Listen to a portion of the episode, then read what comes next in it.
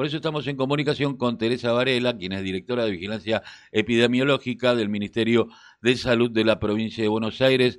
Muy buenos días, Teresa, Carlos Tafanel, Maite Paproqui, la saludamos. ¿Cómo le va? Hola, ¿qué tal? Buen día. Bien.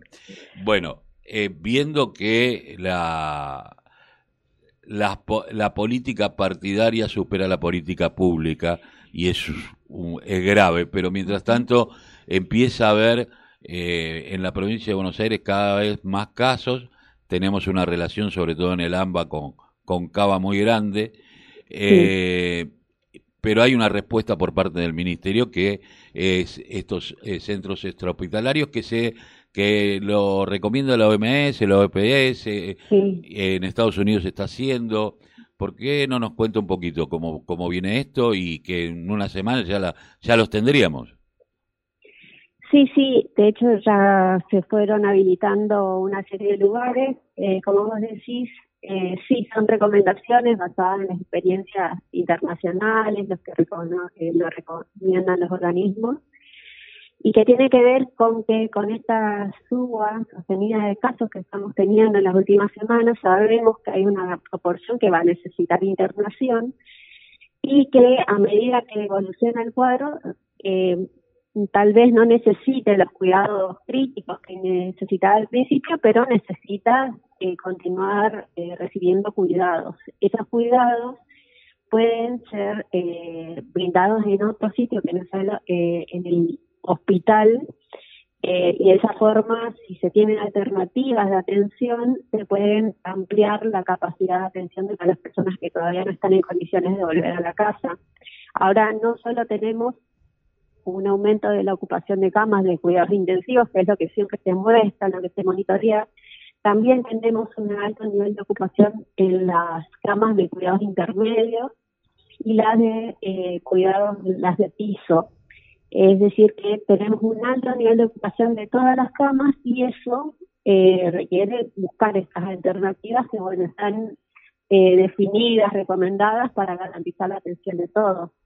Teresa, teniendo en cuenta de que en algunos hospitales se tuvo que poner hasta los quirófanos como, como unidad de terapia intensiva, eh, hay, se corre el riesgo de que mucha gente muera eh, por otras enfermedades que a lo mejor necesitaban este espacio. Yo pensaba en una peritonitis, por ejemplo, ¿no? La peritonitis agarra hoy, pum, pum, tenés que operar o se te va el paciente.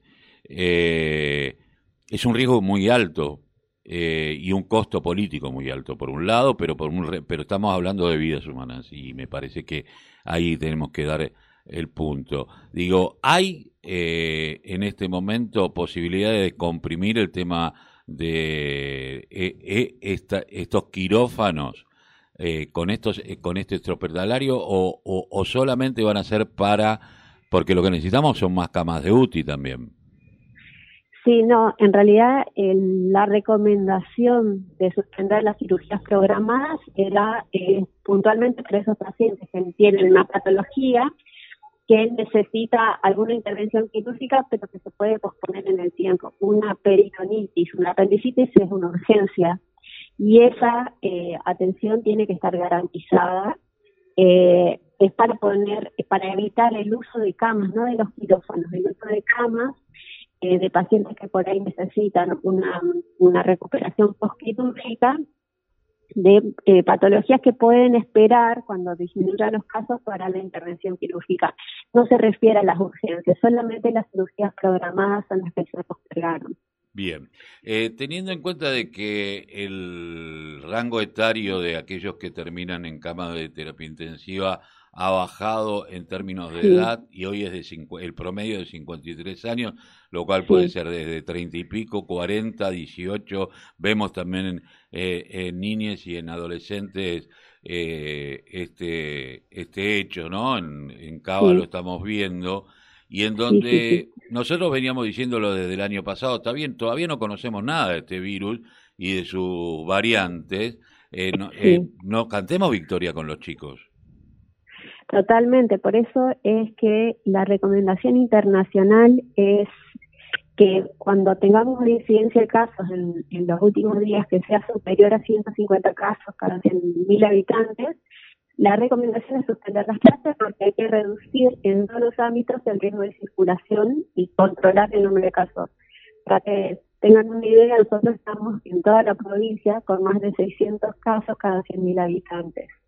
Este valor es, superior aún en la ciudad de Buenos Aires, por eso se planteó la suspensión de clases presenciales, pero requiere para que tenga un impacto eh, una adopción homogénea de la medida, porque si no tenemos todavía lugares donde las restricciones están garantizadas y por lo tanto el número de casos no se puede detener con una sola medida. Teresa, hay una cuestión que nosotros venimos hablando desde el principio de mes, es más, desde el principio de la pandemia, pero ahora mucho más, que es la desinformación eh, que corre y eh, esta cosa tendenciosa de tirar para el otro lado por una cuestión política que juega muy en contra eh, a nivel salud. ¿Cómo contrarrestar ese problema, desde parte de la comunicación y desde parte de los médicos también. Eh, sí, la verdad que es muy difícil eh, poder controlar eh, cuando hay información errónea o tendenciosa.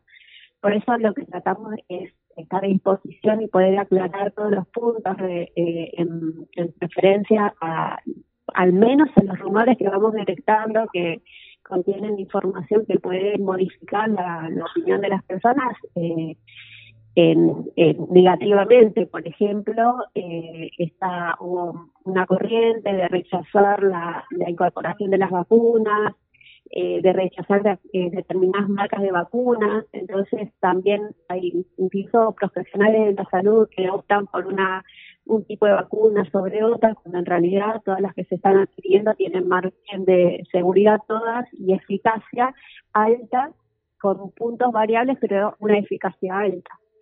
Así que eh, nosotros lo que hacemos es monitorear eh, los medios para verificar los rumores que van surgiendo y a medida que, eh, que van eh, vamos identificando algunos núcleos que necesitan aclararse, aclaramos al respecto. Pero es muy difícil porque la verdad que la diversidad de opiniones que está circulando eh, afecta también eh, cuando el, que tiene lugar para opinar eh, no maneja los conceptos eh, claros o no tiene en cuenta lo necesario de construir una opinión común para poder tener un, buen impacto en las medidas que se van adoptando y con el, con el marco teórico que requiere cada una de esas decisiones. Eh, Teresa, yo pensaba, ¿no? Eh, qué difícil es ir con la razón frente a la emoción, ¿no? Porque la comunicación se basa sobre todo en los sectores más reaccionarios a través de la emoción, de lo que vos pensás, de lo que vos crees, entonces apelan a tu emoción eh, y esos son 10 segundos, frente a que la razón te lleva mucho más porque te lleva a reflexionar, en una sociedad que ya no quiere reflexionar, porque normalmente somos una sociedad bastante adicta que lo único que queremos es el deseo. Ahora, eh, o corremos tras ese deseo que tal vez no se pueda cumplir. Eh, ahora, yo pensaba, si en Cava no hay una situación, uno no puede restringir eh, la ida y vuelta a Cava porque trabaja muchísima gente, sobre todo el primero y segundo conurbano, eh, cordón del conurbano, eh, se van hasta que hasta Capital Federal. Yo soy viejo, por todavía le sigo diciendo Capital Federal. pero uno se encuentra y dice, ¿cómo paras esto? no Y digo, porque cerrar no se puede cerrar eh, porque romperías la economía de, millones de familias. Ahora digo, lo que sí se podría hacer es mayor control de trabajadores, en términos de si vos necesitas, bueno, tenés un pase, y, o, o y que los, eh, o tal vez que aquellos municipios que conformen el AMBA, eh, con una o sea, con mayor restricción al poder cruzar del otro lado del riachuelo en nuestro caso y del otro lado de la General Paz en el caso de la zona oeste y la zona norte, digo, eh, yo pensaba, ¿no tendrán los municipios que bajar de fase como para poder controlar la circulación una vez que vuelve la gente que viene de, Cava? No sé si se entendió. Sí, sí, entendí. En acá, al menos el área del AMBA, es por eso que se redujo a fase 2, que es un nivel de restricción más alto del que veníamos manejando. con restricciones horarias, con reducción de actividades permitidas, pero sí claramente no es homogéneo con el nivel de restricciones que se manejan en, la ciudad de Buenos Aires. Eso afecta, obviamente, el, el nivel de, impacto que pueda tener esas restricciones en, el número de casos que no, estamos eh, que necesitamos reducir porque continúa siendo muy alto.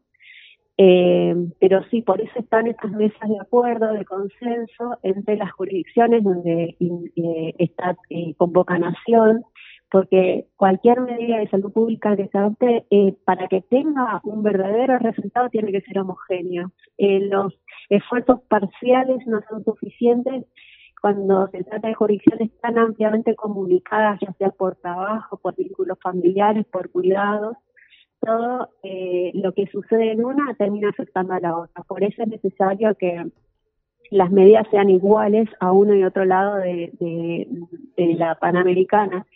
El, también lo, que vemos con preocupación y que ya está instalado es el, la participación de las variantes de preocupación sanitaria que vamos detectando, que se vio que si bien se estudió una pequeña muestra, una gran proporción de las muestras que arrojaron resultados para la variante Manaus, que es una de las variantes involucradas en aumento de la transmisión, se puede explicar la intensidad que tuvimos de casos eh, cuando se inició esta segunda ola, y también eh, la afectación de grupos más jóvenes.